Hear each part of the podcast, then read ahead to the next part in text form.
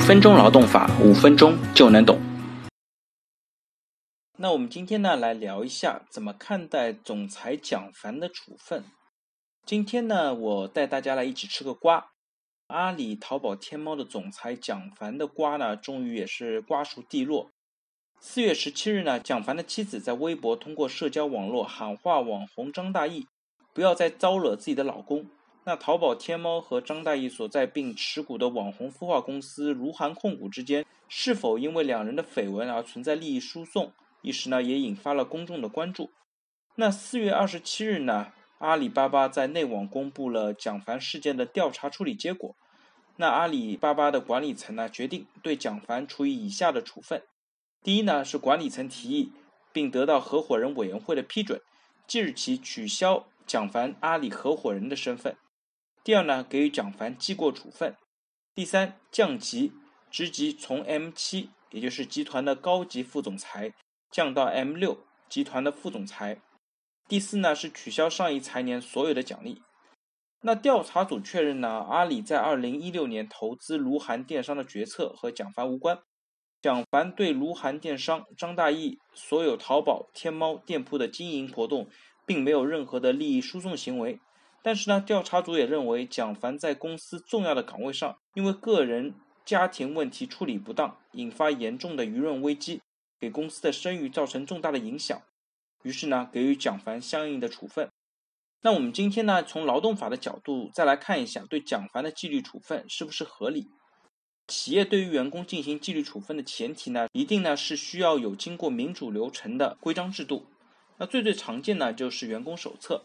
每家公司一般都会有自己的员工手册，阿里也不例外。在阿里呢，就是有着一本叫做《阿里守则》的规章制度来作为它的员工手册。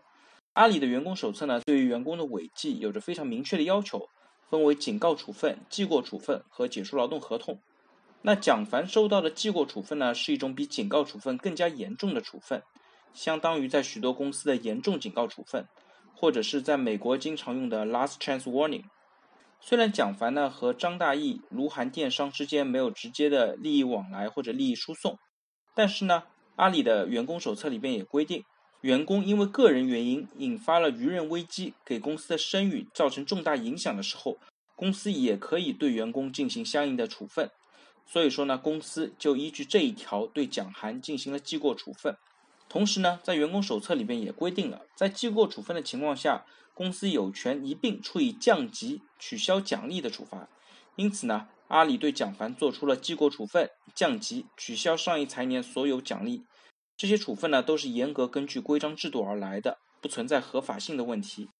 而这些处分当中的第一条，也是被大家认为蒋凡最重要的一个身份——阿里合伙人，他的身份剥夺，其实并不是劳动法调整的范畴。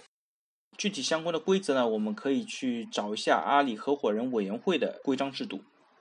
从这里呢，我们也可以看出啊，其实劳动法对于高管的调整和约束呢，并不是那么那么的全面。像一些合伙人身份啊、股权期权等等这样的一些高端大气上档次的内容呢，我们也需要一并学习相关的合伙企业法、公司法、证券法等等内容，才能够更有技术含量的来一起吃高管的瓜。